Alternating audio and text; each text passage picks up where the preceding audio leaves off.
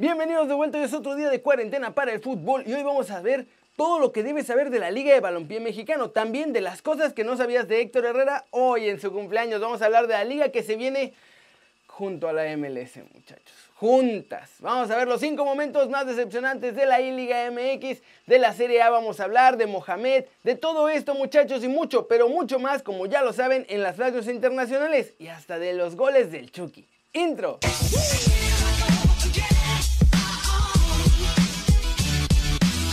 Empecemos el video con los peores momentos que nos ha tocado hasta ahora en la I-Liga MX, porque no todo es felicidad, muchachos, y hay cosas que van a tener que mejorar los equipos si no quieren que les siga yendo de la fregada. Lo primero que hay que resaltar como una de las mayores decepciones de esta E-Liga MX es Jonathan Borja, porque muchachos, es el jugador al que parece que más le vale todo este torneo. Se la pasa echado y pone a Cruz Azul en peligro en esta liga virtual. Ojo, la cosa en Cruz Azul está complicada con Borja, pero en América está peor porque el guapo Benedetti y Sebastián Cáceres son un par de bultazos con el control del PlayStation, muchachos. La única esperanza que tienen ahí en Cuapita la Bella es Gio Dos Santos, que ese sí ya venía hasta con etiqueta de vago. Es el único que está manteniendo vivo al AMI. Otra de las grandes decepciones de la I-Liga MX es Chivas. Mis chavos del rebaño no dan el ancho y ya hasta goleadas se llevaron. Normalmente diría que pues no es tan grave, pero en Guadalajara fue el único equipo que llegó a esta liga con todo y entrenador, que para subir el nivel de sus chavos, cosa que no se ha visto en el juego, ¿eh? ¿Cómo la ven? Pero lo que menos me ha gustado son las transmisiones de TUDN, muchachos. No tienen punch, no tienen diversión, no tienen nada. Azteca se los está llevando de calle. Ustedes, ¿quién piensan o qué piensan que ha sido lo más decepcionante de esta I-Liga MX? Pasemos con noticias de la Liga de Balompié Mexicano porque varios de ustedes tienen muchas dudas y me han estado preguntando en los comentarios que cómo va a ser y la organización, etcétera, etcétera. Así que aquí está. Como ya les había explicado un poco, habrá 60 equipos en total en esta nueva liga de balompié. 20 en primera división, 20 en segunda y otros 20 en tercera. La primera temporada arrancará el 18 de septiembre solo con la primera división y las otras dos divisiones se irán creando en los siguientes años. El formato será con temporadas largas, una sola temporada por año. Los uniformes de los equipos serán al estilo de la MLS. Habrá una sola marca que haga los uniformes de todos y debe seguir los lineamientos de esta nueva liga. Dentro de estos uniformes va a haber un patrocinador principal en la camiseta y debe de cumplir los requisitos de la liga. No van a dar chance de que los equipos tengan 50 patrocinadores en las camisetas como pasa en la Liga MX, por ejemplo. Además de los patrocinadores de cada equipo va a haber patrocinadores globales de la liga y el 85% de la lana se va a repartir equitativamente entre todos los equipos. El otro 15% se va a ir a la liga para sueldos y todos los gastos. Los derechos de televisión también se vendieron como un paquete completo y la lana se va a repartir a partes iguales entre todos los equipos para que no haya que aunque ganan unos más y otros menos. Finalmente habrá tope salarial, 140 mil pesos mensuales para los futbolistas estrella, mientras que los sueldos más bajos deben ser de 50 mil pesos para todos. Cada franquicia costará 5 millones de pesos y los inversionistas deben ser investigados por una agencia antilavado de dinero. ¿Cómo la ven? En el lado negativo es que no están con las federaciones oficiales muchachos, pero creo que tienen buenas ideas, lo de los patrocinadores limitados está bien en la camiseta, los de los derechos de televisión y ojo que puede ponerse buena, ¿eh? En una de esas hasta se convierte en un semillero de talento ya sea para la Liga MX o para la selección mexicana. Y en la Liga MX siguen trabajando para que la MLS nos adopte, muchachos, así como lo oyen. Se va a hacer la MLS MX y hay una sola persona culpable de todo esto y de la desaparición del ascenso y de muchas cosas más. Es Alejandro Iraragorri y miren nada más lo que puso en el documento sobre todo lo del ascenso, descenso y la MLS, muchachos. La división en su mayoría está en quiebra técnica. Hay adeudos pasados y no hay recursos para enfrentar los compromisos con jugadores, colaboradores y proveedores. Sin rescate financiero están peleando por conservar algo que no tiene forma de ser sostenible. Entiendo y empatizo con los jugadores y sus familias, con todos los empleados de la cadena de valor y los aficionados. Conozco cómo se ha generado en los jugadores y en todos los que trabajan alrededor de estas divisiones un sentimiento de incertidumbre y se les ha encendido la mecha contra cualquier cosa que no sea regresar a como estábamos antes. Lamentablemente en ningún sector de la sociedad regresaremos a donde estábamos. Es probable que una posible creación de una liga norteamericana en el corto plazo sea mejor para la MLS, en el mediano plazo mejor para la Liga MX y en el largo plazo mejor para ambos. Y el potencial de generación de valor y empleos es inmenso. Sin duda es la alternativa que se debe explorar y analizar.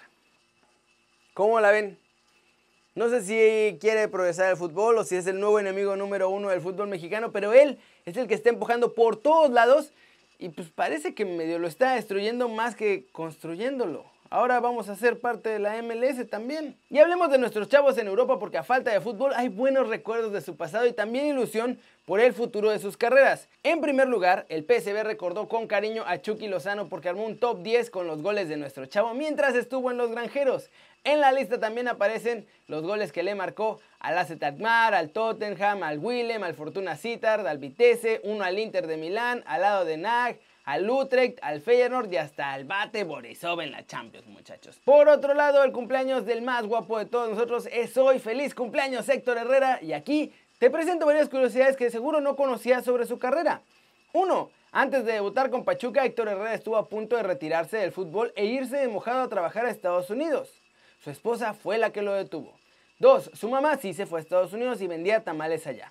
Con la lana que hacía, ayudó a Herrera a mantenerse en México jugando hasta su debut en Pachuca. 3. Sus dos grandes ídolos son Gerardo Torrado en la selección mexicana y Juan Román Riquelme en el plano internacional. 4. De joven en la cantera de Pachuca comenzó jugando como defensa central. Y 5. El más guapo de todos nosotros no se agobia por ser banca del Atleti y cree que es tan fuerte como para superar esto y ser ídolo colchonero porque ha superado peores cosas en su pasado. ¿Cómo la ven muchachos? Buen día de recuerdos de nuestros chavos. ¿Les gustaría saber más de este tipo de cosas que a lo mejor no saben de los futbolistas mexicanos o internacionales? Díganme en los comentarios aquí abajo. Flash News, Diego Reyes habló de Raúl Jiménez y lo que piensa que pasará con él. Estas fueron sus palabras. Me alegro muchísimo por él. Todos saben el gran cariño que le tengo. Es como un hermano para mí y me da una alegría inmensa que le esté yendo tan bien ha sabido aprovechar las oportunidades. A mí no me sorprende, sabía de su capacidad, de lo que estaba hecho. Simplemente no le daban oportunidad.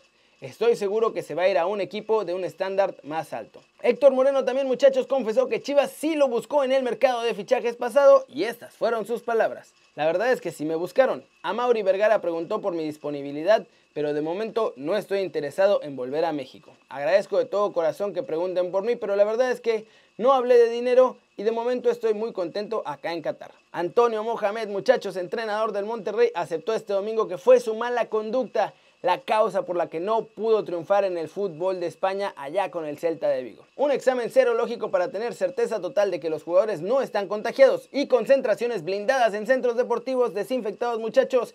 Esto es el nuevo plan que está preparando la Federación de Fútbol Italiana para volver a jugar la Serie A el próximo mes. El colombiano James Rodríguez se transformó en el primer campeón de la Champ Play, un torneo de FIFA 20 con varios futbolistas y artistas que recaudarán fondos en la lucha contra todo este coco bicho. Y muchachos, se le vino la noche a Cristiano porque me lo cacharon en una fiesta en la que había pues, bastantes personas y nadie aparentemente traía ningún tipo de protección. El portugués fue al cumpleaños de Alicia Beiro, su sobrina, junto con su pareja Georgina. La fiesta tuvo lugar en el departamento de la hermana de Cristiano Ronaldo y según ESPN, en ella había 18 personas aproximadamente.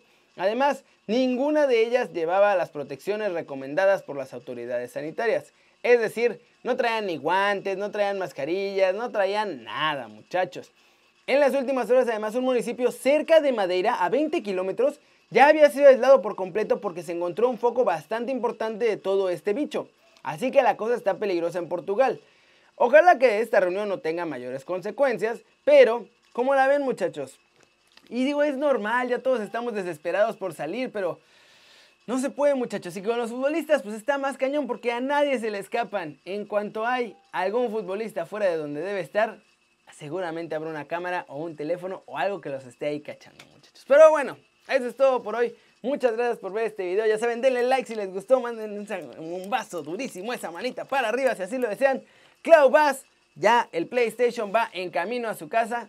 Así que Ojalá que pronto lo pueda disfrutar ahí. Vamos a ver si consigo los FIFA 20 para regalar también y que todo el mundo pues tenga algún premio en estos días de encierro. Háganle clic a la campanita para que le den marca personal a los videos que salen cada día y les avise cuando salga el video nuevo porque en una de esas hay sorpresas muchachos. Ya saben que yo soy Kerry Ruiz y que como siempre, la verdad me da mucho gusto ver sus caras sonrientes, sanas muchachos, manténganse sanos y bien informados. Chao, chao.